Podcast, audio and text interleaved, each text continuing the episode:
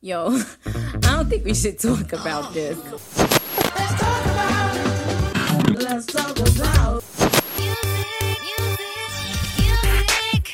Bonjour à tous et bienvenue dans 3 minutes 49. Salut Romuald. Salut Adam, tu vas bien? Tous mes vœux Mais oui, tous mes voeux, bonne année à tous.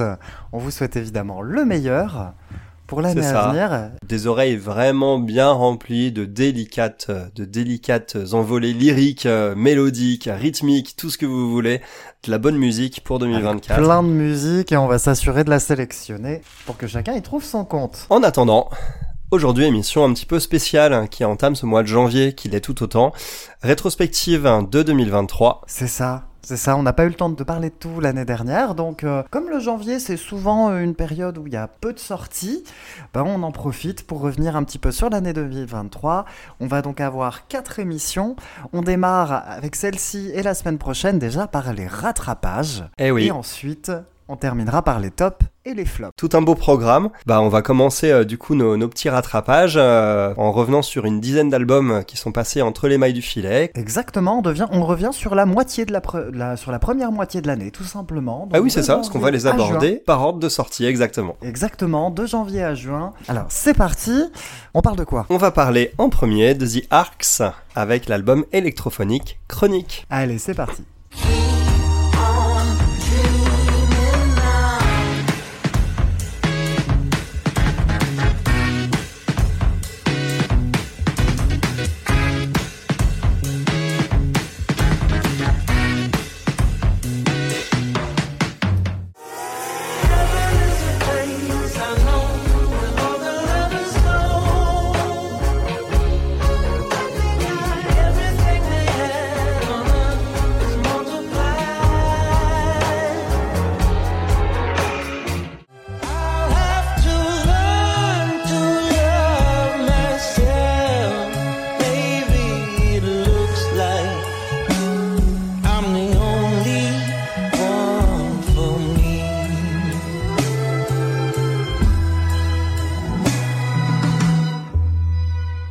Allez, c'est parti pour The Arcs.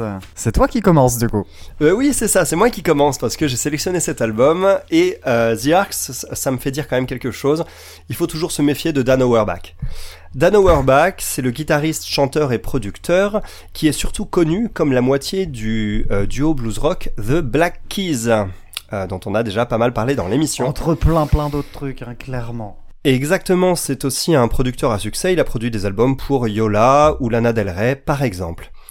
Il est également à l'origine de The Arcs, donc un groupe au croisement de la soul, du blues et du rock, constitué d'amis et de musiciens de son entourage. Electrophonic Chronic, c'est leur deuxième album qui sort 8 ans après l'agréable Yours Dreamingly, qui m'avait pas spécialement marqué outre mesure, mais qui était quand même très agréable. Et Hmm. pour ce nouvel opus, le groupe est amputé d'un de ses membres fondateurs, qui était Richard Swift, décédé en 2018. Mais le groupe semble avoir trouvé une mine inépuisable d'émotions nouvelles à faire passer dans une musique à l'imagination sans fin. Moi, j'ai trouvé qu'on était confronté à un album d'une qualité et d'une classe folle, aussi cohérent et varié que plein de surprises. Euh, c'est hybride dans les influences, je pense que tu seras d'accord avec moi là-dessus. Oui, là on Euh, est sur un soul, sur une soul rock euh, un peu psychédélique avec des. Ouais, voilà, c'est ça. influences, Des euh, accents psychés, ouais. Ouais, complètement. hein. Clairement. Euh, Après, c'est un album qui n'excède pas les 40 minutes et ça donne le ton direct dès l'ouverture avec euh, avec Keep on Dreaming que t'as mis en extrait, un titre euh, aussi soul que rock où brillent tous les instruments sans exception et c'est ce qu'on va retrouver sur tout l'album. Ouais, il y a une belle inventivité sur les changements de rythme aussi. N'est-ce pas? Ouais, carrément. Moi, j'ai bah, j'ai trouvé qu'on était à bord euh, dès ce premier morceau, les yeux fermés, on est prêt, euh, on est prêt à embarquer jusqu'à la fin, et je trouve que le voyage c'était un délice de tous les instants.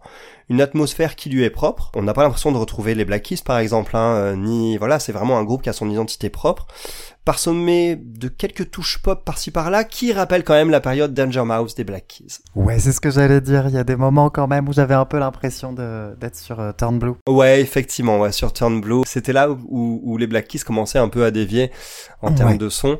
Et, euh, et c'est vrai que ça a été un peu récupéré comme ambiance, on va dire, de ce côté-là. Donc on a des balades soul brillantes, on a des arrangements qui sont hyper sensibles, on a on a une poignée de titres qui sont plus originaux que d'autres, je trouve. En fait, j'ai trouvé qu'on alternait avec des, des morceaux plus ambitieux et d'autres un peu plus, un peu plus, un peu plus simples d'accès, on va dire, un peu plus facile d'accès. Mais du coup, tout ça s'est agencé pour faire quelque chose de très homogène. Et enfin, je suis obligé de parler des solos de guitare. Les solos de guitare, alors il y en a pas dans tous les coins. Ils sont pas mal. Ah là là, ils sont clairement pas mal. Quand on les sent passer, Ouais. enfin quand ils arrivent, c'est c'est à chaque fois extrêmement pertinent et parfois c'est même surprenant. Moi, il y a quelque chose qui m'a qui m'a tué, c'est le travail du son sur les sur les ces solos de guitare. Euh, sur Heaven is the Place que t'as mis aussi en extrait, Mhm. j'ai pas fini d'être hanté par l'arrivée de ce solo de guitare bien fuzz, bien cracra qui débarque euh, en- au milieu de cette ambiance un peu un peu pop éthéré, un peu électro. Ouais. Euh, tout comme Behind the Eyes aussi où il y a un, où il y a un solo euh, assez dingue. En gros pour moi c'est un grand album avec des textes inspirés sans jamais être inutilement pompeux et ça se permet même de damer le pion au Black Pumas cette année dans mon classement dans un style pourtant assez similaire. Oui, ça on en reparle dans deux semaines. oui, ça c'est clair. De mon côté, c'est un album aussi que j'ai adoré, clairement. Ah Ouais, ouais, ouais, clairement. C'est vrai que je m'y attendais pas. C'est vrai que The Arcs, en plus, il y avait la pochette qui donnait pas vraiment cette impression qu'on allait être dans de la soul pour moi.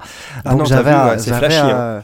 J'avais ce côté psyché qui est effectivement présent hein, musicalement, on entend ce côté psyché complètement, mais c'est vrai que c'est beaucoup plus délicat que ça en a l'air, en tout cas à l'aspect euh, visuel. Et on a un très très très bel album. C'est un album qui est quand même hommage hein, du coup aux membres décédés, évidemment. Il est souvent touchant, il est parfois, il est assez doux amer hein, majoritairement, jamais larmoyant par contre. Et il y a Non, quand même ouais. une belle lumière qui sort de, de certains, de certains titres. Évidemment, la finesse des guitares, hein, ça c'est assez évident quand Ah. c'est Dan, Dan Auerbach à la prod, ça il n'y a pas trop, pas trop trop de doutes. Moi j'aime beaucoup son phrasé aussi à Dan Auerbach. Je trouve Ouais. qu'il a, il a vraiment un joli phrasé de manière générale. Donc euh, ouais, c'est un immense oui pour moi. hein. Clairement, c'est grosse réussite que cet album-là. hein. T'as dit déjà pas mal de trucs dessus, euh, je suis assez d'accord sur à peu près tout. On a une belle ambiance, franchement ambiance impeccable. Et en termes de durée, effectivement, c'est parfait. Ouais, c'est euh, ça. Il y a quelques donc, petits interludes aussi, j'ai pensé à toi.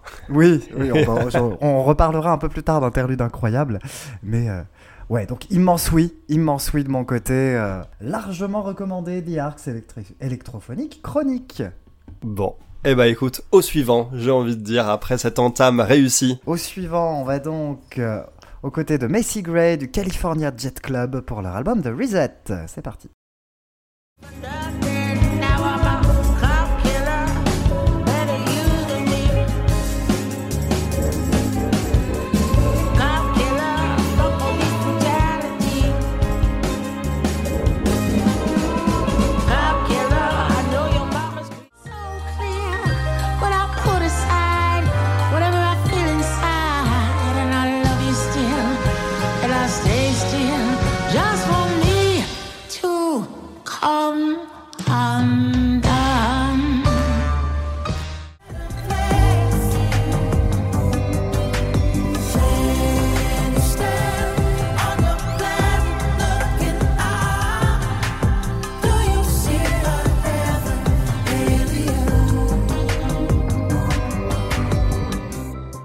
Allez, à mon tour, Macy Gray, donc légende de la soul, de la néo-soul américaine, née du coup en 1967. Ce- cet album de Reset, en compagnie donc de son nouveau groupe, le California Jet Club, composé de Alex Kine et Billy West. Alex Kine à la, à la guitare et à la basse, et Billy West qui vient aussi l'épauler, épauler Macy Gray au chant. C'est donc son onzième album. Et c'est un album dans lequel elle a des choses à dire.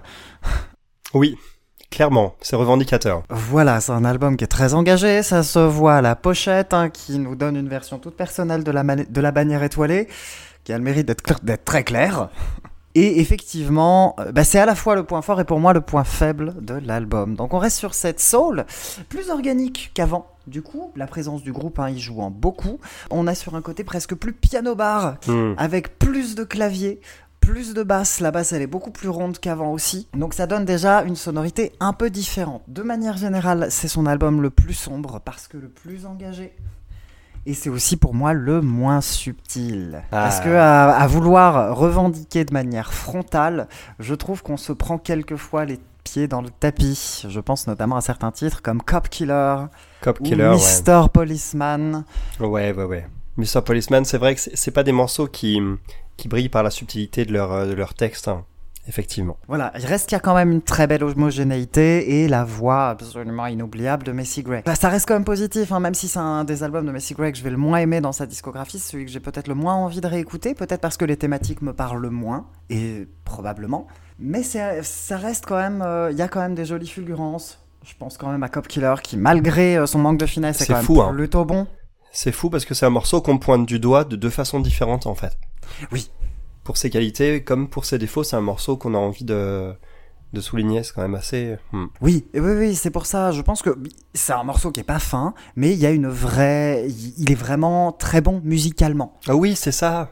Et c'est un peu ce Effectivement. que, c'est un peu pour moi les deux facettes de l'album. C'est je trouve que le, par moment, en fait, c'est un album qui va, dont, va- dont la forme et le fond vont prendre le dessus tour à tour. Et quand c'est la musique qui prend le dessus, ça me plaît. Quand c'est les thématiques qui prennent le dessus, ça m'emballe moins. Ouais, je, je comprends. Tu t'as trouvé, je pense, un, t'as trouvé du coup une- un manque d'homogénéité à cause de ça, peut-être, comme deux phases en fait, qui, comme de l'huile et de l'eau finalement qu'on essaye de, de mélanger, mais qui finalement Exactement, vont et pas qui, ensemble? et qui, ouais, c'est un peu ça. C'est un petit peu ça. Ce qui fait que ça reste une réussite, mais je pense que c'est quand même pas du tout une bonne porte d'entrée pour attaquer la carrière de Messi Gray. Ah bah écoute, moi, tu vois, je connais, je connais très peu Messi Gray. C'est son premier album que j'écoute. Donc. euh, D'accord.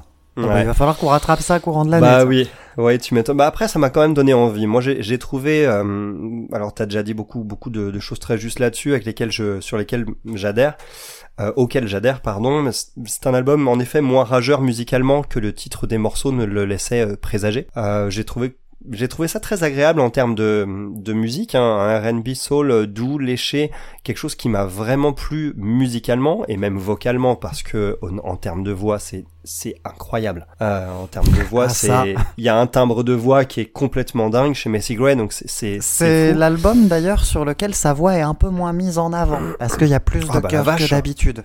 Qu'est-ce que ce serait? Parce que franchement, euh, moi ça m'a scotché au plafond. Ah oui. Ça groove aussi, euh, ça groove beaucoup et il y a, il y a beaucoup de sensibilité dans les orchestrations.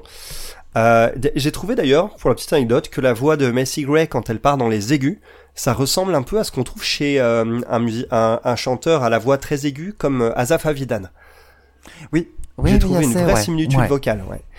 En tout cas, effectivement, il y a ce contraste entre l'ambiance, euh, l'ambiance comme tu dis un peu piano bar, un peu un peu éthérée, un peu un peu planante comme ça, et la gravité des thèmes abordés, Ouais. euh, et surtout la subtilité avec laquelle ils sont abordés, qui est pas toujours au rendez-vous. Donc, euh, comme sur euh, Mr Policeman que t'as déjà pointé du doigt. Ouais. Après, ceci dit, ce contraste, c'est aussi ce qui permet d'éviter un album qui serait euh, complètement indigeste. Tout full frontal comme ça, j'aurais, probablement été en mode un peu plus rejet, quoi. Là, le fait qu'il y ait ce contraste, c'est ce qui m'a précisément rendu, l'album intéressant de mon côté. Donc, euh, j'ai, tendance à être moins sévère en- envers, ce disque, euh, je pense que toi. Après, c'est vrai que moi, j'ai pas non plus l'expérience de la discographie de Macy Gray pour le mettre en perspective. Mais je l'ai trouvé très bon. Je l'ai trouvé très bon, du coup, à ma grande surprise, à vrai dire, j'en attendais pas grand chose. Ok, bah, euh, voilà. Bon. Moi j'ai eu du mal, hein. c'est pour ça que j'en ai pas parlé en début d'année, c'est que j'ai eu du mal en fait à me faire un avis dessus. C'est un album que j'ai écouté vraiment tout le long de l'année parce que j'avais vraiment très très très envie de l'aimer, mais euh, voilà, le côté frontal fait que bon, alors c'est probablement un de ceux que je réécouterai le moins chez Messi Gray, mais euh, voilà, il reste quand même, il reste quand même vraiment pas honteux, hein, qu'on soit bien d'accord, c'est pas du tout une honte. Il y a un morceau d'ailleurs sur cet album qui est, euh, qui est fait pour, fait pour l'amour, hein, si j'ose dire. C'est Thinking of You. Oh, il est joli celui-là. Alors ça, ah ouais, ça, ça, j'ai trouvé que c'était le morceau, le morceau euh, magnifique, parfait en termes d'ambiance euh, pour un moment à deux, quoi. Ouais, bon. On recommande quand même un petit peu? Ouais, moi je le recommande, moi je le recommande, mais c'est vrai qu'il faut, il faut être prévenu. Et... Allez, j'accepte. J'accepte la recommandation. Toutefois, il, il vaut mieux passer par d'autres albums, notamment le tout premier How Now Life Is. On reviendra dessus un jour. Je suis pas inquiet. Eh ben écoute, avec plaisir. Au suivant? Au suivant, et, euh, et cette fois, on va, euh, on va plonger dans l'urne, si j'ose dire, avec euh, les cendres de grand-mère. Grandma's Ashes, euh, le- ce groupe euh, au nom absolument ouf, Grandma's Ashes, euh, avec l'album This Too Shall Pass. Take my hand, take my hand. I'll show you plenty of games to play. Carried away by my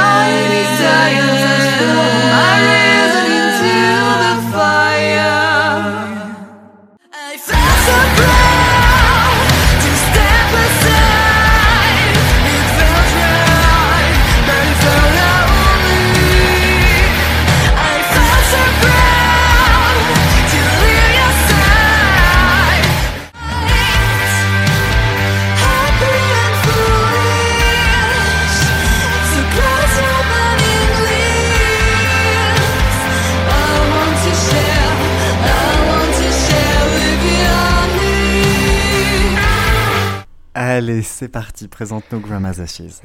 Grandma's Ashes, hein, c'est un power trio euh, français 100% féminin au croisement du rock progressif et du stoner. C'est comme ça qu'elle d'ailleurs qu'elles se définissent elles-mêmes.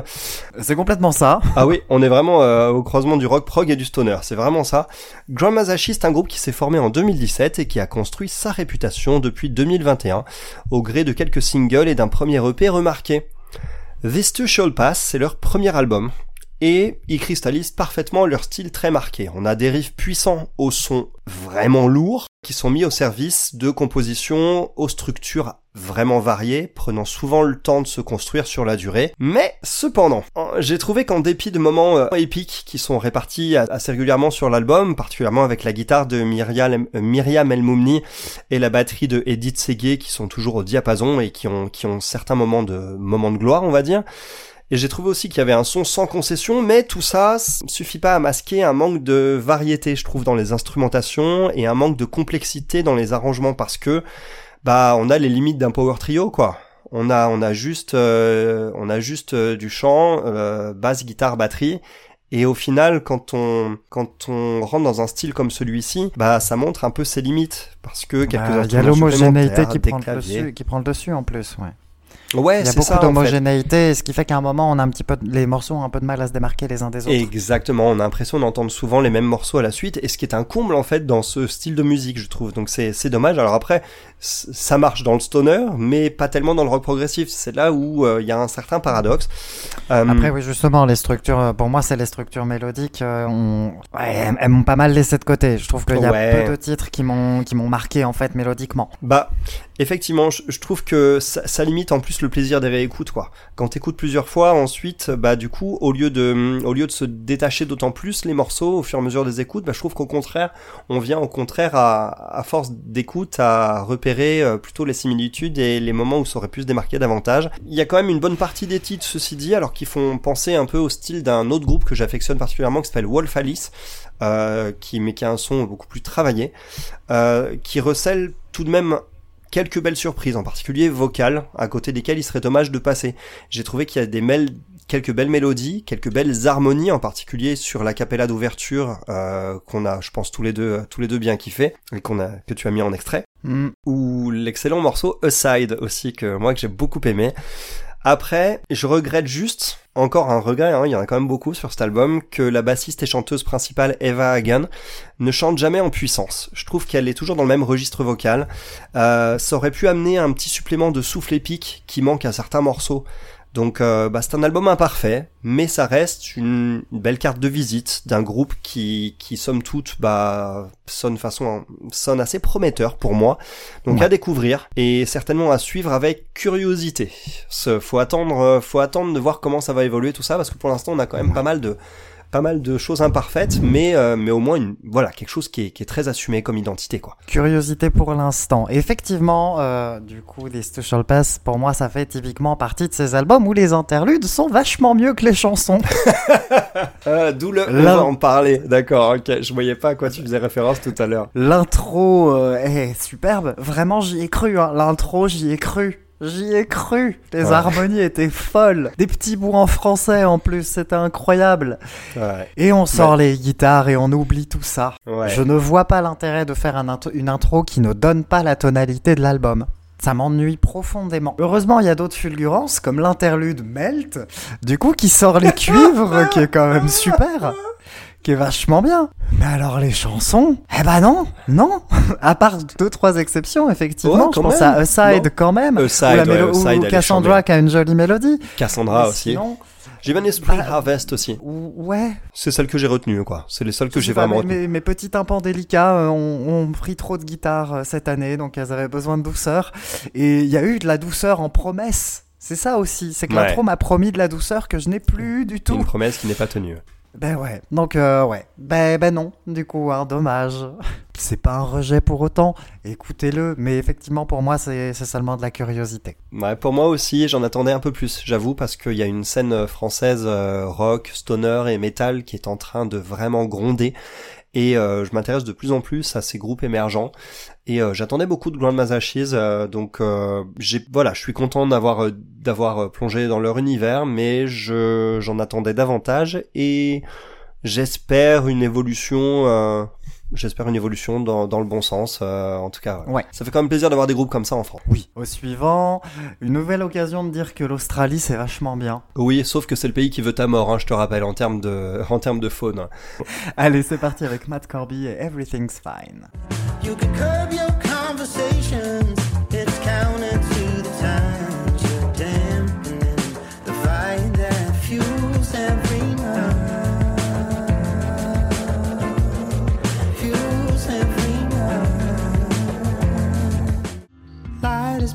best steady.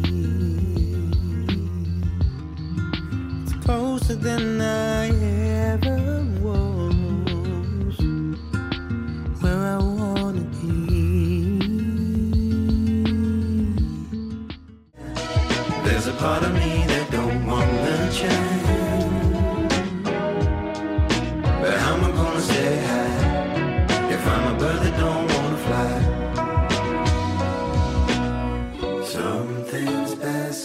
Matt Corby, australien, tu disais? Australien, ouais. Alors en plus, euh, voilà, il est pas tout seul hein, en Australie à faire des choses formidables cette année. C'est son troisième album à ce jeune Australien. C'est un album qui suit euh, son précédent album qui était sorti en 2018. Donc il y a eu 5 ans de gap de entre les deux. Donc là, on est sur un album de soul, R&B, folk, toute groovy. Bah ouais, grave. C'est un bonbon, un véritable bonbon. J'ai adoré ce truc, c'est incroyable. La voix est d'une douceur impeccable. Il y a un travail sur les batteries, sur les incursions de guitare à se damner. Et les lyrics, les textes sont fous. Les textes sont top, tout le temps. C'est Ouais. un album qui va donner, qui, qui s'appelle Everything's Fine, tout va bien. Alors non, mais il nous explique pourquoi. Spoiler alerte, non. C'est ça, mais il nous explique pourquoi et il le fait très bien. C'est un album qui est très très très beau. Euh, Ah, c'est vachement bien. Je, je ne sais pas trop, j'ai pas envie de développer parce que je veux pas spoiler la quali- les qualités majeures Ouais. de l'album. C'est il y a un super travail sur les synthés, il y a un aspect très aérien qui arrive sur beaucoup Le- de titres, un peu Le travail, par la, le travail, c'est la synthé finalement. Ah, ça valait le coup que tu me coupes pour dire ça, tiens. On est un petit peu psyché par moment, comme sur le titre Big Smoke, qui est vachement bien. il y a un côté très aérien, il y a une ambiance qui est tenue de A à Z. C'est peut-être parfois un tout petit peu trop produit, mais vraiment Ah ouais de Tu trouves? Mm, Un chouïa, alors, parce, ouais, que, je- parce ouais. que je dois trouver un défaut. Mais c'est vraiment, vraiment super. C'est un album qui fait du bien comme on en veut plus souvent. Là, pour le coup, je suis entièrement d'accord avec toi. Moi, j'ai eu un coup de cœur hein, pour cet album. Ouais, j'ai eu, un, immense. j'ai- j'ai eu un coup de cœur pour cet album et surtout, moi, il y a un truc qui m'a qui m'a vraiment séduit direct, c'est la première phrase. La première phrase qui est chantée, You can take your complications and uh, show them where the sun don't shine. J'ai trouvé ça magnifique parce que c'est déjà la l'ambiance de l'album. En gros, euh, prends tes problèmes, tes complications et en fait, euh, non quoi. J'ai j'ai trouvé qu'il y avait déjà un un côté très apaisant, très pansement en fait Ouais. euh, qui était porté ne serait-ce que par cette phrase. Et euh, j'étais séduit à ce moment-là tout de suite. Oui, pareil. Donc euh, j'ai trouvé que c'est un album très apaisant, mais qui n'oublie pas vraiment pas de groover avec Wow. ces lignes de basse de psychodingue. C'est un cours de groove. C'est un véritable cours de groove cet album. C'est impressionnant. Ouais, ouais, là je. Un travail basse batterie qui a tombé par terre. Ouais, tout à fait, tout à fait. Donc euh, y a- ça se part aussi euh, bah, de, de teintes un peu néo-soul, j'ai trouvé, avec de, de belles nappes de clavier, de belles harmonies vocales, euh, qui sont assez discrètes, et d'une ambiance en fait très cosy, quoi. C'est-à-dire, tu l'album, genre, t'es t'es à la maison. Quand tu l'écoutes, je sais pas comment décrire ça. T'as le sentiment d'être à la maison. Euh, j'ai l'album à écouter avec un verre de vin euh, devant la Ouais, ou, de- ou- ouais, ou dans ton bain, ou enfin, je trouve qu'on peut qu'on peut kiffer aussi les cuivres, le piano, son jazzy Ah oui. très aéré. Ouais. Euh, les guitares aussi discrètes que savoureuses et il y a un diamant pour moi même en plein milieu de tout cet album qui est qui est, qui est déjà une mine d'or bah au milieu de cette mine d'or il y a en plus un diamant moi mon gros coup de cœur c'est Better Than That c'est un morceau qui est qui m'a laissé sans voix je l'ai trouvé magnifique je l'ai trouvé je l'ai trouvé ouais je l'ai trouvé splendide donc euh, similitude vocale aidant d'ailleurs j'ai trouvé que la voix feutrée de, de Corby elle fait souvent euh, sonner le tout un peu comme du Gigi Cale mais euh, à la sauce moderne en fait D'accord. c'est Ouais. comme si Gigi ça, avait ouais. euh, été encore parmi nous, hein, ce serait bien, et euh, avait avait enchaîné sur des teintes un peu un peu plus néo soul, euh, un peu plus produites euh, que son son euh, blues. Ça aurait donné un truc comme ça. euh, Donc euh, c'est un album qui est savoureux, que ce soit en musique d'ambiance comme en écoute attentive. Euh, les trésors sont légion à l'intérieur. C'est même pas un oui, c'est c'est un c'est un ouais si en fait c'est un oui. Je vois pas trop quoi dire d'autre, donc c'est un oui. Ouais, On en reparle dans deux semaines du coup. ouais celui-là il y a des chances qu'il finisse dans notre top. Il hein, y a parce des chances qu'on en reparle. un magnifique album. Donc euh, clairement. on a failli passer à côté quand même, tu te rends compte? Oui, oui, oui. Bah c'est pour ça que les rattrapages c'est vachement bien. Ah oui, d'ailleurs parce qu'il faut le dire, hein, dans, dans ces rattrapages, il y a des albums qui sont laissés de côté aussi, parce que mine de rien, Oui. on avait tous les deux euh, une vingtaine, une trentaine d'albums euh, à Ouais, côté desquels on était passé cette année, on en a sélectionné une dizaine chacun, ce qui est pas toujours facile. On est content euh, que celui-ci euh, ne soit pas passé entre les mailles du filet. Ouais, exactement. Bon, allez, un petit suivant. On retourne aux États-Unis et on va parler de Joy Oladokun et de son album Proof of Life. Keeping the light on, light on ain't easy. Keeping the fight on is hard to do. For all the times you feel the way, there might just be a better way. Even if the world that we built falls at our feet, we used to ride where we're supposed to be. And the downs, dungeons and ivory towers. I'm a revolution. I'm a revolution. I'm tired of fighting, but I'm not sure I can do it on my own.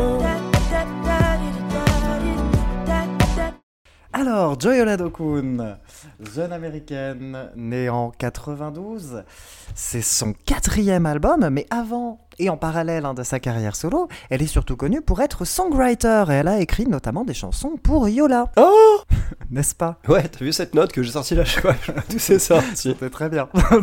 Alors, Proof of Life, on est sur un album de pop folk soul assez classique au demeurant. C'est un album que je vais appeler un album l'air de rien. C'est cet album qui a l'air innocent, qui a pas grand chose de pou- qui a pas grand chose de plus que les autres pour lui, mais bah, il y a une mélodie qui va marquer, il y a une guitare, il y a un texte, et c'est des textes, des choses qui me sont allées droit au cœur, l'air de rien. Ouais, ces textes, ils sont nourris par son expérience perso. hein, Exactement. C'est un sent, album ouais. qui est très grande perso, force. qui est très intime. C'est un album qui est très très intime et bah, qui a fait mouche sur moi à plusieurs reprises. C'est pas un album parfait du tout. C'est un album qui est au, au demeurant assez oubliable, mais qui a réussi à trouver les mots justes et les notes justes pour me parler en plein cœur à plusieurs reprises. Ce qui fait que bah, c'est un album que je suis pas prêt d'oublier. Parce que c'est un album qui est plein de sincérité tout le temps. Ouais, ça c'est vrai. C'est un album qui euh, est très très nourri de sa vie, de son expérience, et qui, malgré quelques maladresses, arrive à être assez touchant de très très nombreuses fois. Il y a de très très jolies mélodies, il y a un sens de la mélodie qui est vraiment fort, et il y a un Ouais. sens de, de la phrase et de la formule qui est super chouette aussi, et il y a des moments où voilà où j'ai hurlé « Mais c'est moi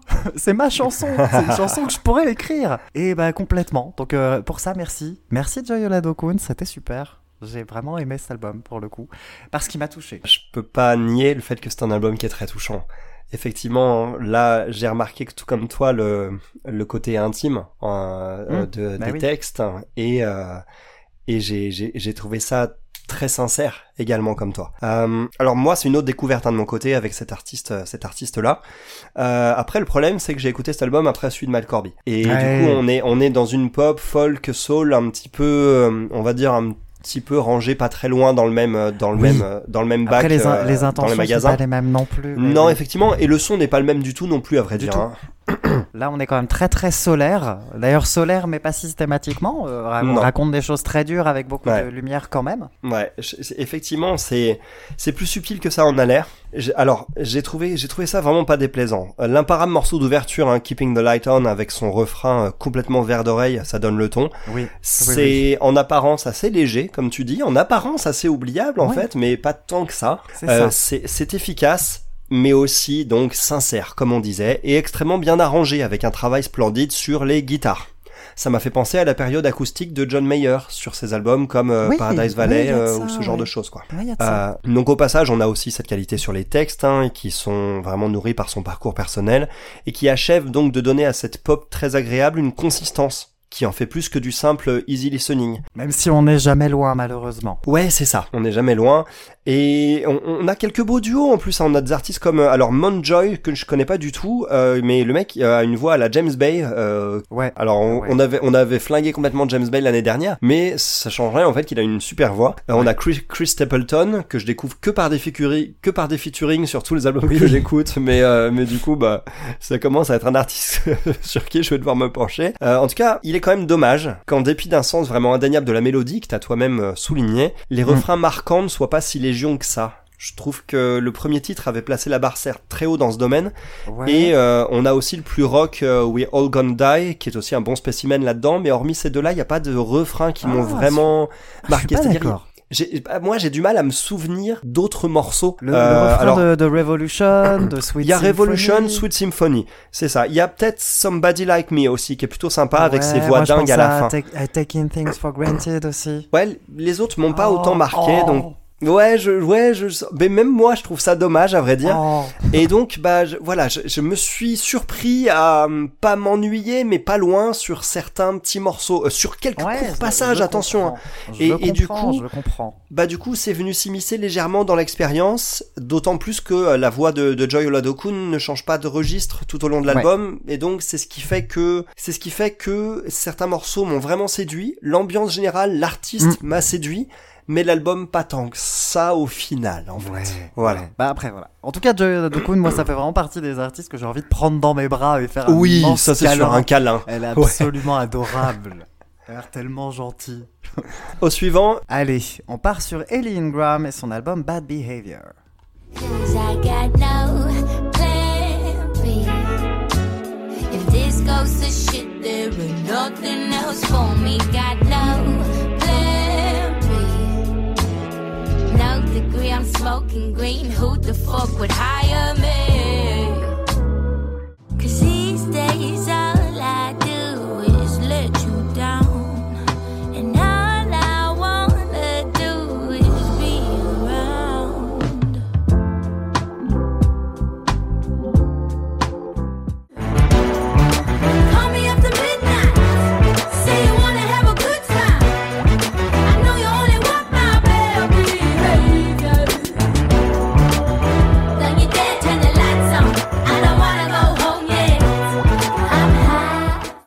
Alors, Ellie Ingram, vas-y, présente-nous. qui nous vient donc de Brighton, née en 1993. Elle a fait son trou délicatement à coups d'EP et d'albums, puisque c'est son deuxième album hein, seulement. C'est une artiste qui se revendique des influences d'Amy Winehouse, Lauryn Hill ou encore Erika Badu. Ça s'entend. Ça s'entend. Ça s'entend beaucoup. Et ce qui fait de cet album un petit prodige. Parce que c'est un album sur lequel, effectivement, Amy Winehouse est jamais très loin. Que ce soit vocalement ou dans euh, les guitares, euh, les ambiances jazzy feutrées qui, nous, qui accompagnent toute l'écoute. Mais si le fantôme d'Amy Winehouse est toujours à côté, on n'écoute jamais Winehouse, mais on écoute bien Ellie Ingram. On Ouais. écoute qu'elle parce qu'elle a sa personnalité. Ouais, ça vient pas vampiriser l'album. Ça ne vampirise jamais l'album et effectivement on marche avec elle, main dans la main, accompagnée par les ritournelles impeccables de l'album, les mélodies assez marquantes pour la grande majorité et cette petite ambiance jazzy, feutrée tout du long. Donc encore un album avec euh, à écouter avec un verre de vin et un joint.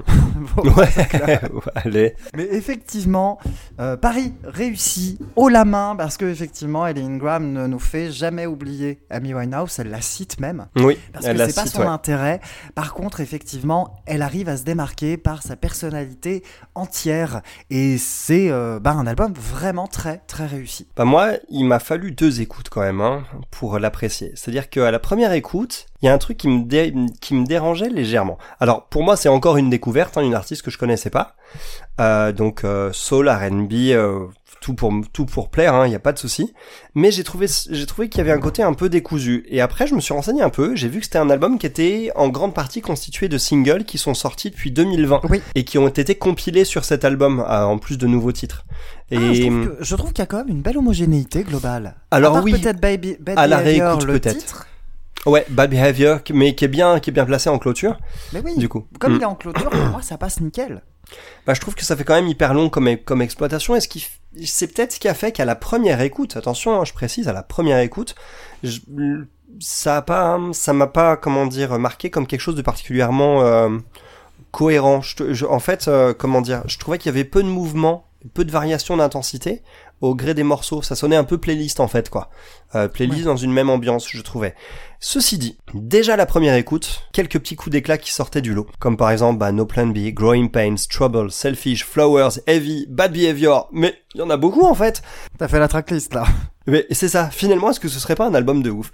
Bah si, en fait. Bah si, parce que, bah, déjà que l'ensemble à la première écoute est pas désagréable, ça libère complètement son potentiel au fur et à mesure des écoutes. Et le plaisir d'ambiance feutrée décuplé au fur et à mesure. C'est un album qui est donc excellent, qui mérite largement sa chance, d'autant plus que sa fin est en apothéose, avec des morceaux qui sont... euh, Il y a, y a d'excellents morceaux qui sont concentrés sur toute la dernière partie de l'album, je trouve. Alors ça veut pas dire que le reste est, est moins bon, loin s'en faut, mais la dernière partie de l'album, c'est un- une vraie claque. Et enfin, bah il y a des pianos, il y a des cuivres... Heavy, euh, Bad Behavior, c'est des, des grosses bombes. hein. c'est des, des grosses bombes, ça c'est clair. Et puis on a des pianos, on a des cuivres au taquet tout le temps. Ça groove assez dingue, hein. ça, groove de manière assez dingue.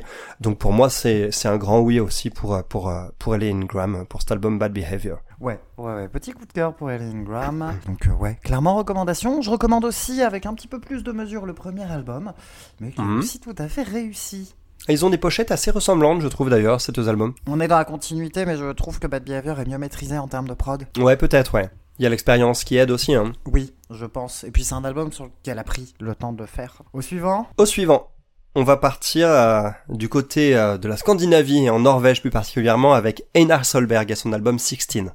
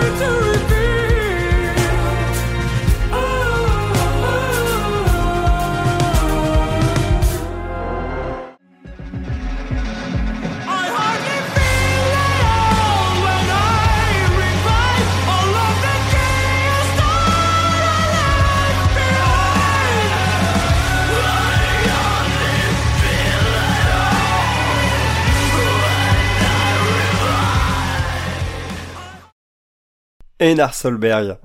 Ouais, Einar Solberg, il sait chanter, peut-être un peu trop, comme tu dis. On va voir. Einar Solberg, c'est un chanteur claviériste et compositeur norvégien, principalement connu comme euh, frontman, donc chanteur et principal compositeur du groupe de métal progressif Lepros, dont on avait parlé d'ailleurs il y a quelques temps. Il a sorti en 2023 son premier opus solo, donc il s'appelle Sixteen, bien entouré par divers invités et proches pas inconnus de la scène métal, comme le violoncelliste de l'Eprous, Raphaël Wainwright Brown sur l'exceptionnel morceau titre en ouverture, qui est vraiment, vraiment ouf. Euh, on a Star, of- Ash aussi, qui est le projet de sa grande sœur Heidi, comme quoi c'est vraiment un projet de famille aussi. hein. Euh, et il y a même euh, son beau-frère, figure-toi. Son beau-frère Isen, euh, qui, euh, qui vient poser son chant scrimé et guttural sur Splitting the Soul, mais qui est un, qui est un musicien euh, très renommé, qui a déjà une carrière extrêmement longue. C'est d'ailleurs Splitting the Soul, un des rares morceaux où les Et il y a codes son du métal... euh, par alliance du côté de sa tante qui, joue qui, laveur- était laveur de carreaux sur le truc. Ouais. Voilà, il joue du triangle dans la chanson. En tout cas, Splitting the Soul, c'est un des rares morceaux où les codes du métal sont facilement identifiables sur cet album.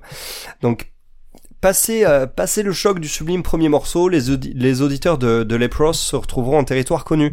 Comme sur les trois ou quatre derniers albums du groupe, le métal à proprement parler est relégué plutôt en vague toile de fond. au profit C'est vaguement dilué, ouais, c'est quand même vachement dilué le métal. c'est très dilué, ouais, au profit d'arrangements bah, très riches qui empruntent à la fois au rock progressif, au classique et au jazz, mais libéré du cahier des charges habituel, certes très évolutif de, bah, de sa formation, euh, bah, son frontman fait aussi intervenir quelques touches électro, pop et même rap dans des morceaux qui prennent souvent tout le temps de se construire, tout au service de l'émotion. Alors comme souvent, la bataille permanente de Einar Solberg contre la dépression est au centre de ses compositions et fascine par la mise à nu qu'elle entraîne. Le pouvoir thérapeutique de la musique trouve, je trouve, avec cet album une belle illustration. La voix sublime de, Solberg, au final, est au centre de tout. Mise en avant, certes, comme il se doit, avec sa palette incroyable, et encore sans le scream, parce qu'il sait faire aussi hein, le, le scream que son beau-frère il dégaine. Euh, il est pas en reste, euh, il faisait ça sur les premiers albums de Letro- de et je trouve que sa voix, elle a toujours ce potentiel de toucher en plein cœur. Cependant, bah n'est pas Peter Gabriel qui veut quelques longueurs sur un album euh, un album long comme celui-ci euh, aux accents prog.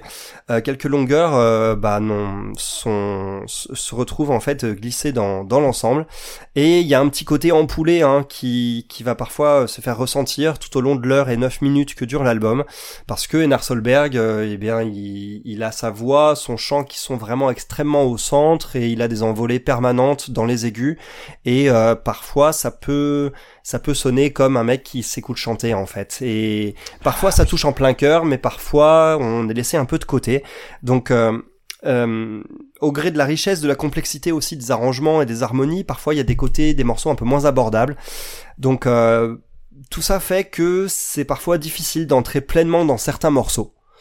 Euh, mais je peux pas m'empêcher d'être admiratif devant autant de maîtrise et d'imagination quand même. quoi. Il y a des morceaux qui m'ont marqué comme euh, 16, Remember Me, A Beautiful Life, c'est le trio de- d'entrée. Grotto, qui est un morceau qui monte en puissance et qui devient imparable sur la fin alors que le début est pas ouf pour moi. Et puis Splitting the Soul euh, aussi, euh, que t'as mis en extrait que j'ai beaucoup aimé. Et qui a dû te, te vriller les, te vriller l'oreille. J'aurais aimé voir ta tête. Au moment où Wissen arrive, euh, arrive avec son scream, j'aurais trop aimé voir ta tête. En, vrai, moi, ce, titre-là, je l'ai pas spécialement détesté. C'est un album qui est très très versatile, hein, et pas, pour pas dire fourre-tout, parce que clairement, c'est un gros fourre-tout, hein, cet album-là pour moi.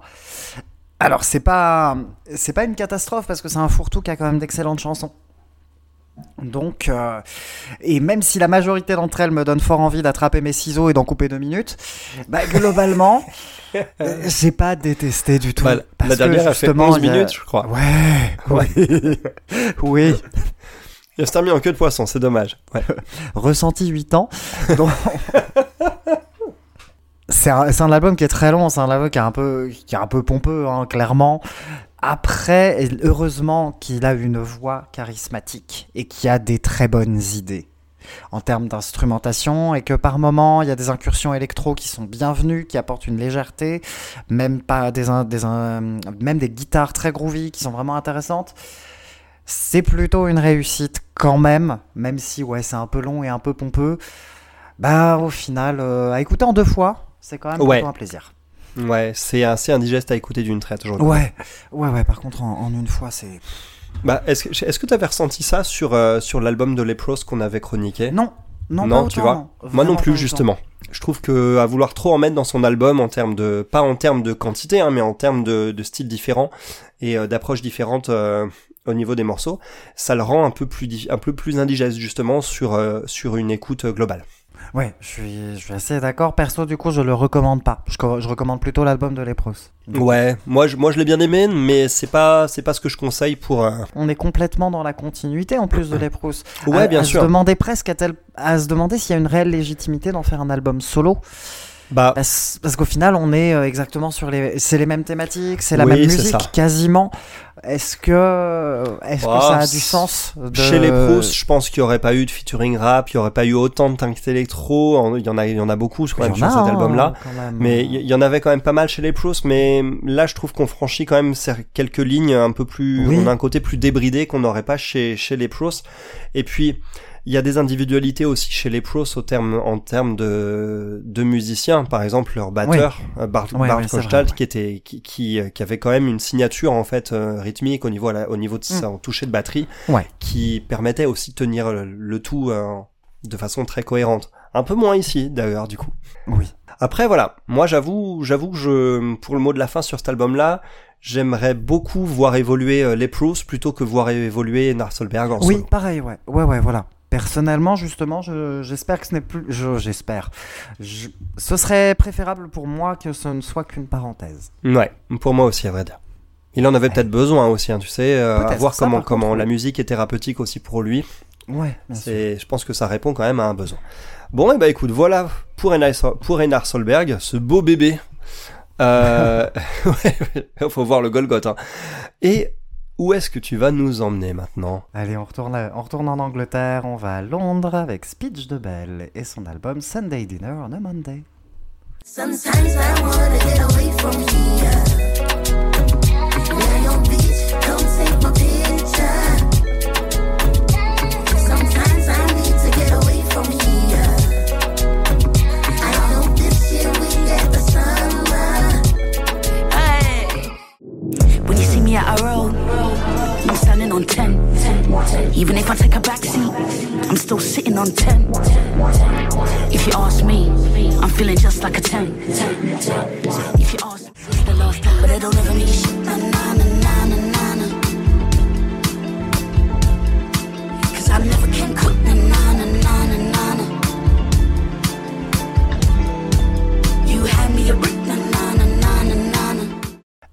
Speech de Bell, on avait déjà parlé d'elle. Oui, dans notre émission sur les Mercury Prize. Ouais, ouais, ouais, puisqu'elle avait obtenu un Mercury Prize en 2009 pour son tout premier album, Sunday Dinner on a Monday. J'adore ce titre. C'est son quatrième album. C'est un album, du coup, sur lequel on, on a une envie de rap un peu plus franche. On a une envie de se diversifier musicalement. Donc, il y aura bah, du son plus hip-hop, même si on a toujours ces envies euh, de, musique organique avec des belles, euh, des beaux cuivres et, des belles tonalités jazzy, bah on a quand même un peu plus de hip-hop franc et surtout de l'électro, ouais. Et des incursions électroniques qui arrivent. Au niveau des thématiques, c'est un peu introspectif, mais pas que. On est sur un album que je considère comme étant son plus faible. Ah, Malheureusement, ça n'en est pas moins une réussite. Cependant, je pense que c'est un album qui se perd un petit peu. Peut-être un peu musicalement. Et surtout, euh, bah, thématiquement, je pense que c'est un album qui est un petit peu trop, trop fourre-tout. Ça nous parle cuisine, ça nous parle, euh, oui. ça, ça nous parle ADN, ça va nous vrai. parler de société, de beaucoup de choses. Donc peut-être que c'est un album qui, ne- tout aussi sincère que les autres, je pense que c'est un album qui se perd parfois un petit peu.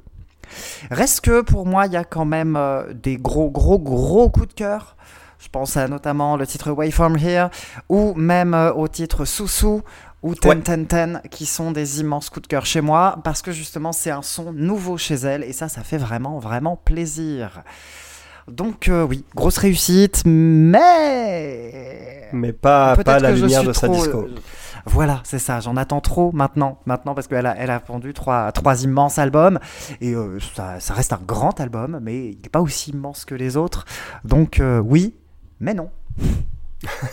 Oui, mais non. Bah écoute, moi j'ai fait le gap de, de 15 ans d'écart. Oui, ça a dû être, euh, ça a dû être franc parce que l'évolution elle est quand même très marquée. Bah oui, je connais pas ces albums entre temps, je connais que Speech Therapy, son premier. Et, euh, et du coup, j'ai de prime abord été déçu de ne pas me retrouver, donc 15 ans, pl- 15 ans, euh, 15 ans plus tard si j'ose dire, euh, de ne pas retrouver ce qui m'avait séduit sur son premier opus. Les orchestrations jazzy et live ont C'est quand laissé même la là un place. petit euh, peu, hein, c'est quand même ouais, là. mais c'est ça a quand même, je trouve, laissé la place à quelque chose de plus ambiant, aux teintes électro, Oui. comme tu dis, beaucoup plus prononcé, avec beaucoup Oui, plus ça, de samples aussi. hein.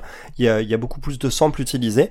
Donc, euh, on retrouve quand même pas mal de cuivre, d'orchestration de qualité.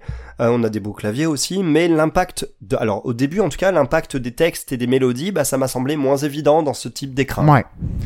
Donc, euh, il n'empêche que l'entame sur Curry Mutton, ça fait déjà son petit effet. J'ai j'ai adoré Enfin, ce Curry morceau. Mutton, c'est une réussite. Ouais. hein. Curry Mutton, c'est c'est assez génial. Et une fois, habi- une fois habitué, je trouve que cette ambiance, cette, cette approche plus ambiante, ça se révèle quand même assez confortable et assez agréable à écoute. Et un terreau adéquat, ouais. pas forcément pour ses textes qui cette fois m'ont pas spécialement marqué, mais pour son Oui, flow toujours imparable et toujours aussi mélodieux. Euh, elle se montre en fait, euh, Speech de Belle, toujours aussi à l'aise, quelle que soit l'orchestration, je trouve. Donc ça, ça montre quand même une sacrée, Ça, une ouais. sacrée force en fait, une sacrée assise en tant que rappeuse. Euh, donc hormis quelques petits rejets de ma part, comme euh, bah, Ten Ten Ten euh, à laquelle j'ai jamais pu accrocher, ou la fin, Oh. La fin avec Exercise et Sweet Dreams aussi, pourtant euh, des beaux Ah, cuivres. Bah, c'est- les trois morceaux qui, m- qui ont échoué à me, à me happer. Euh, malgré tout, j'ai quand même beaucoup apprécié le fait de me replonger dans son univers, le fait de la retrouver et être cueilli un petit peu euh, comme ça, euh, de manière euh, un peu impromptue, euh, par des, euh, par des euh, claviers euh, que j'ai trouvé somptueux et des vrais moments de grâce, comme le morceau A Reading, qui pour moi est un vrai coup de cœur. Je pense pour moi que cet album-là aussi, il a eu une envie de d'essayer autre chose parce que pour moi, j'en avais déjà parlé quand on avait quand on avait fait la thématique sur les Mercury Prize. Son troisième album, c'est pour moi son plus beau et je pense qu'elle a atteint tout ce qu'elle pouvait faire en termes de sonorité organique et jazzy sur justement euh, son album précédent. Donc, ça cette justifie un envie peu. De, voilà, cette envie du coup de, de tenter autre chose musicalement, elle me paraît parfaitement légitime en se disant euh, bah, j'ai fait tout ce que je pouvais faire pour l'instant euh, de ce côté-là, donc je vais tenter autre chose, je vais avoir un son plus hip-hop et plus, plus électro. C'est quand même bien, c'est quand même Ouais, vraiment ça, réussi ça, parce ça que se pas- justifie y a- et c'est une pas- bonne gestion musicale de carrière. quoi. Voilà, et puis il n'y a pas de mauvais goût, c'est un album qui est quand même. euh, voilà, même si on aime moins, il n'y a pas de grosses Ah oui, non. fautes de goût. Y a, non, il y a rien de mauvais, hein, par contre, il y a rien de mauvais, clairement. Il y a zéro faute de goût quand même. Donc, euh, donc oui, oui, quand même, oui. Mais il faut surtout écouter ceux d'avant. Je m'en ferai un plaisir parce que je pense qu'ils ont plus de chances de me plaire. Ouais, Tentil Before I Breathe, euh, c'est son précédent, il est sublime. Qui est le prochain à passer sur le grill? Je dirais Queens of the Stone Age, non? Exactement. C'est ça? In Ok. Time New Roman, c'est parti. I'm trying to be away.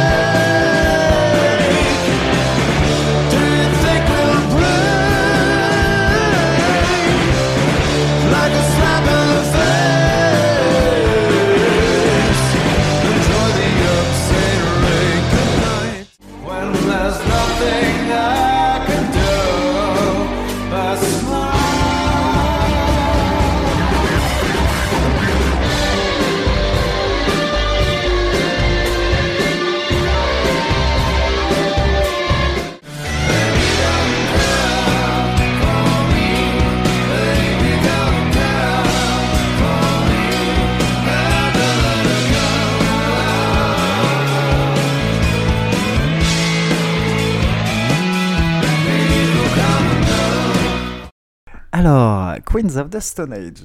Quand j'étais plus jeune, je confondais euh, Queens of the Stone Age et Queen. Oh Rien à voir. Ah oui. Vraiment rien à voir. Ouais, Ouais, c'était un peu comme ça qu'aurait sonné Queen à l'âge de pierre, quoi, en fait. C'est ça que tu veux. Oui, ça c'est ça. Exactement.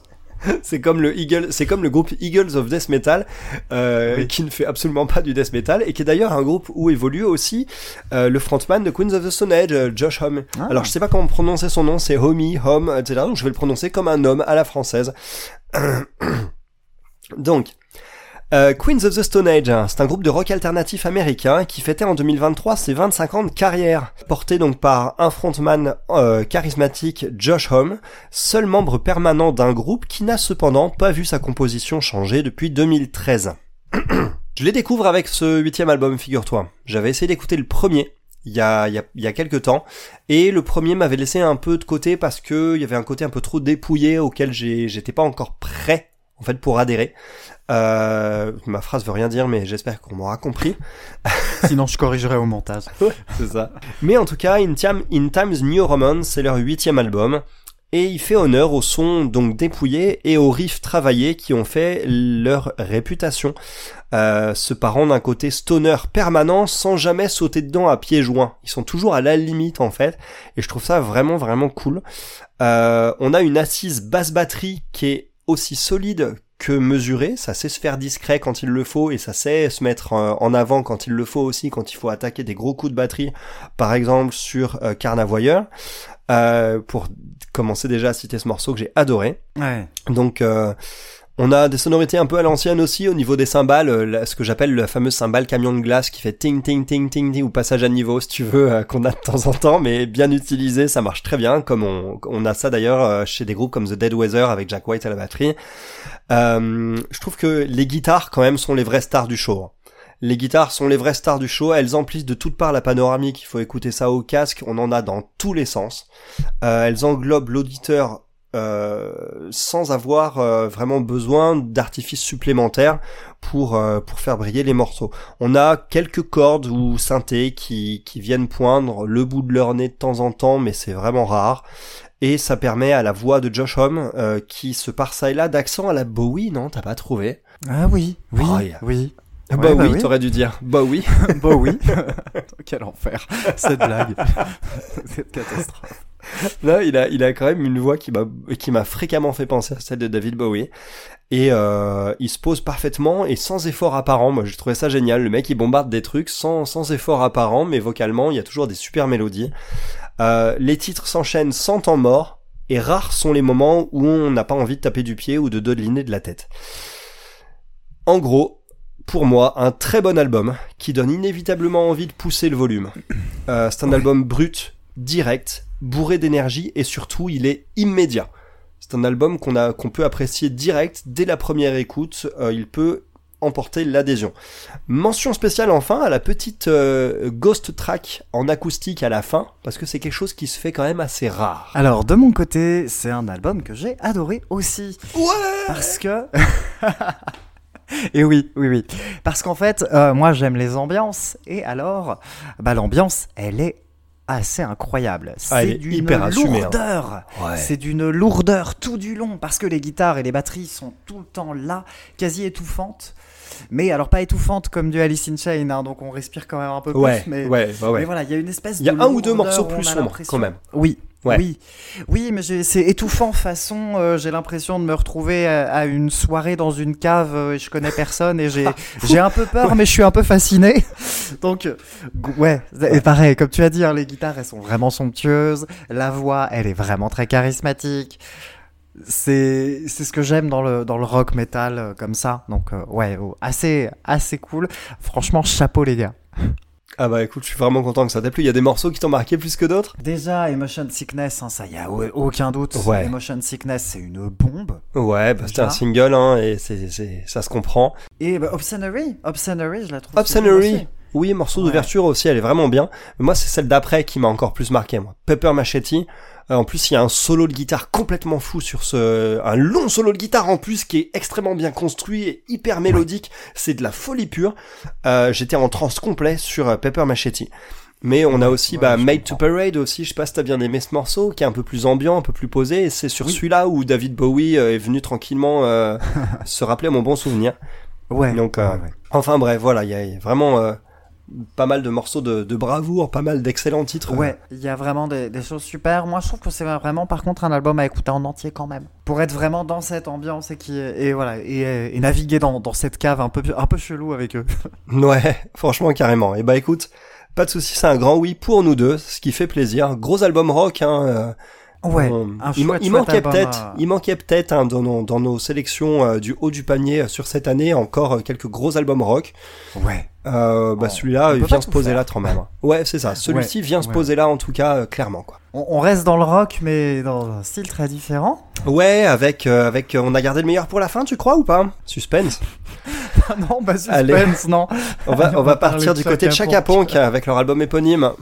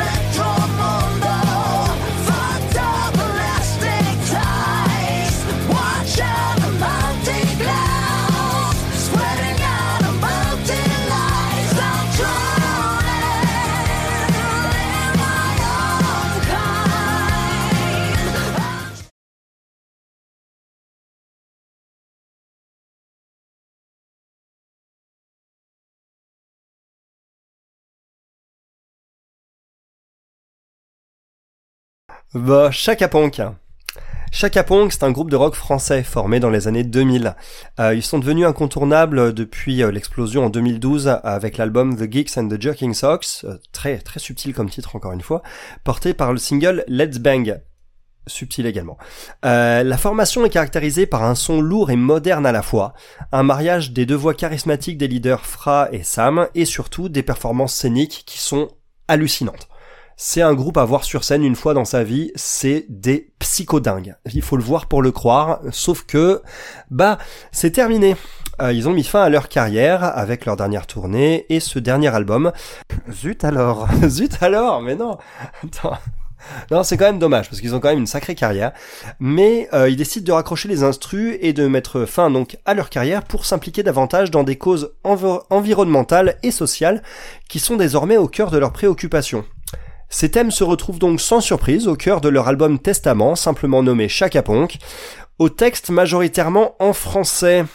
Et c'est là que le bas blesse. C'est une catastrophe.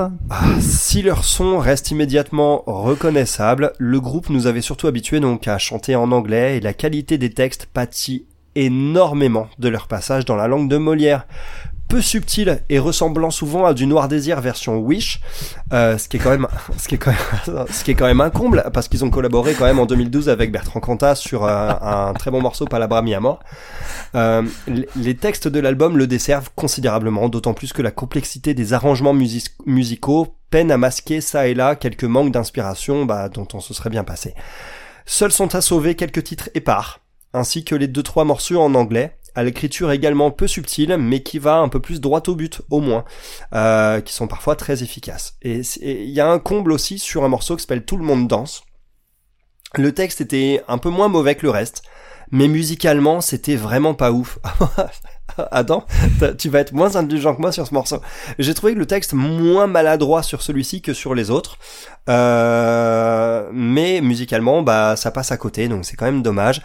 Euh, moi, j'ai quand même pris plaisir euh, par moment à retrouver leur son brut de décoffrage, qui est quand même signature. Il y a, y a pas de groupe qui sonne comme ça, ce qui est quand même déjà, euh, déjà, déjà un accomplissement. Mais non. Mais pour un coup d'éclat comme dernier album, c'est clairement manqué.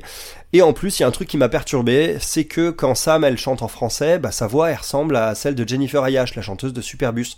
Et, Oh oui, euh, oh oui. et, et, et, et alors que pas du tout quand elle chante en anglais Oh quand mais elle oui. pousse. Oh mais oui, Euh, c'est vrai. Il y a un morceau en français que je sauverais quand même. Moi, c'est Il y a, sur lequel j'avoue euh, que j'ai pas, j'ai, j'ai pas été, j'ai pas été spécialement déçu par ce morceau. Euh, et puis, bah, c'est les singles, enfin, c'est le single Dad Algorithm et euh, Multiply euh, aussi, qui est un autre morceau en anglais, qui sont les seules choses que je sauve du naufrage. Alors, moi, moi je, je vais sauver J'aime pas les gens. Ah non, C'est pas vrai, c'est une catastrophe. ah non, je l'aime pas, j'aime pas non. les gens. J'ai détesté cet album, je l'ai détesté. Euh, bon, alors déjà en français, effectivement, tu l'as dit, c'est extrêmement mal écrit. C'est, je- j'emmerde la fin, je crois. hein, c'est Ouais, la fin, je l'emmerde. La fin, je l'emmerde. Trois heures Oh. plus tard, la fin, je l'emmerde. Non, c'est bon quoi. C'est- Ouais, alors Ouais. effectivement, il y, a ce- il y a cette espèce de, de croisement ingrat entre, euh, entre Noir Désir et Damien 16 des débuts. Voilà. C'est c'est un nom. C'est pas possible d'écrire comme ça. J'ai vraiment l'impression d'avoir un ado, un, un ado mal dans sa peau qui est en train de détester le monde entier. Ah, Ils ont, ils ont Alors- tous 40 et 50 et en- Oui, entre c'est 40 ça, et 50 c'est- ans passés quoi. On dira que sensibilité perso et qualité des textes mis à part, bah moi je trouve que c'est le bordel en fait. Ouais. Je trouve que, je trouve que les, les sons, d'accord, je, je comprends hein, que les gens aiment ça, mais effectivement, mes, mes petites oreilles délicates ont surtout l'impression d'avoir un espèce d'énorme bordel. Bah on a on a des sons de guitare qui sont extrêmement compressés. On a des sons de guitare qui sont extrêmement compressés et qui leur donnent un côté assez synthétique. Alors attention, elles sont belles hein, les guitares. Moi j'aime bien j'aime bien ce son, mais ça aide pas pour euh, ça aide pas pour avoir quelque chose de très lisible en fait quoi. Surtout quand on surtout quand on bombarde de l'électro partout, que les ouais, textes d'un seul ça. coup ils passent Il y a en français. Enfin, il y a trop, il y a trop de rock, il y a trop d'électro, il y a trop d'anglais, il y a trop de français en même temps. C'est trop le bordel en fait. C'est un album qui aurait mérité d'être canalisé clairement Ouais. et il ne l'est pas. Alors c'était pas Alors, leur intention. Hein. Bah, c'est le dernier. Est-ce que t'as envie de te canaliser. sur ton dernier album ever? Pas forcément, mais t'as quand même envie de sortir Non. un truc d'une qualité dont t'es sûr, dont t'es certain. Bah, Ils sont peut-être certains. Euh, moi, je, moi personnellement, je suis sûr que c'est nul. Maintenant, peut-être qu'ils ont adoré. Hein. Ils- ont probablement adoré le faire. Je pense que euh, je pense que c'est ça en fait. C'est que c'est un Bah. Album je- qu'ils ont aimé faire, mais que Ouais. moi, je ne prends aucun plaisir à écouter. Bah, moi non plus, à vrai dire. L'inverse. Après, je, je, je, je trouve que le fait de vouloir écrire en français pour, euh, pour frontalement exposer les thèmes euh, qui font aussi que le groupe s'arrête, euh, qui sont leurs leurs préoccupations individuelles de- dorénavant euh, plus importantes que la musique, c'était louable comme intention, justement. c'est tout à fait, c'est tout à fait louable. Mais bon, le résultat est là, en quoi. Français, Ouais. bah, si on ne sait pas le faire, on ne le fait pas. Tout simplement. D'autant que, d'au- d'autant qu'on les a aimés en anglais. Alors moi pas, hein, parce que moi je n'ai jamais été un fan, mais ils ont eu leur, leur carrière en anglais, ils ont leurs fans qui les aiment en anglais. C'est un risque sur lequel ils se cassent la gueule parce que c'est catastrophique. Ouais, et c'est dommage parce que c'est vraiment un disque que j'aurais aimé, euh, que j'aurais aimé aimer justement parce que parce que Chaka Punk, moi j'ai un petit attachement pour eux. On a un groupe français qui remplit des stades, qui enfin qui remplit des grosses salles en tout cas et qui, a, Oui, qui a une vraie oui. présence scénique démentielle surtout et qui ont une énergie hors du commun et et finir par euh, par un album comme celui-ci, moi je voilà, je, je suis déçu quoi. Ouais. ouais, alors, euh, alors non. Voilà. Donc ouais, c'est un nom pour tous les deux malheureusement. On conseillera plutôt euh, plutôt de se replonger euh, dix ans en arrière sur The Geeks and the Jerking Socks, euh, Ouais. qui était vraiment un super album. Après, je sais pas, ce, je, je ne sais pas ce que valent les albums sortis entre temps que j'ai pas eu l'occasion d'écouter, mais euh, je les aborderai avec un peu moins de crainte que celui-ci. En tout cas, maintenant que je sais que ça y est, le pansement, euh, ça y est, je l'ai enlevé. Maintenant, je peux réécouter le Oui, reste voilà, euh, ouais. avec plaisir, quoi. Je sais qu'on n'aura Bon. pas moins bon que celui-ci. Oui, non, il y a peu de chance. Ouais. Il y a vraiment peu de chance. C'est tout pour aujourd'hui, je crois. Hein. C'est pour ce pour premier chapitre rétrospective euh, de, des sorties de 2023, euh, dont Donc, on certains éléments. les euh, six autres mois qui nous restent. hein, du coup, Oui, c'est ça. La semaine prochaine. il nous reste six mois à faire encore la semaine prochaine, et puis euh, bah on a tous ces petits tous ces petits albums là qui vont se retrouver euh, parfois dans nos dans nos classements top et flop qui seront à venir dans les émissions suivantes aussi. Exactement. Donc c'est pas mal pour aujourd'hui. On se retrouve la semaine prochaine. Donc merci à toi. Merci à tous. Merci à Adam. tous pour l'écoute. Et à la semaine prochaine pour la suite des rattrapages. À bientôt. You can take your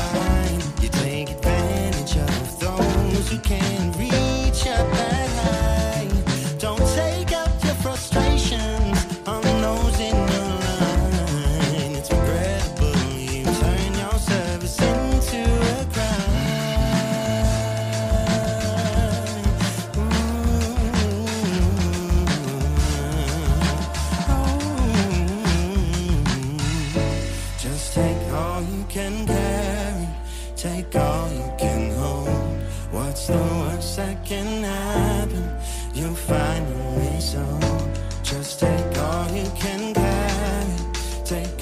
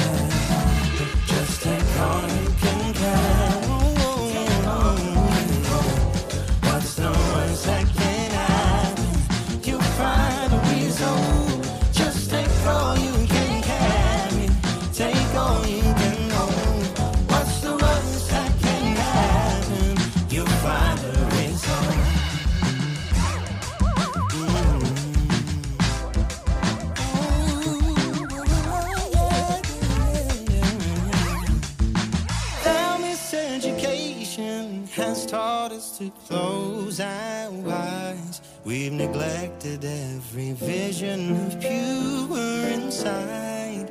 When you build imagination, you're shifting the frame. I'm wondering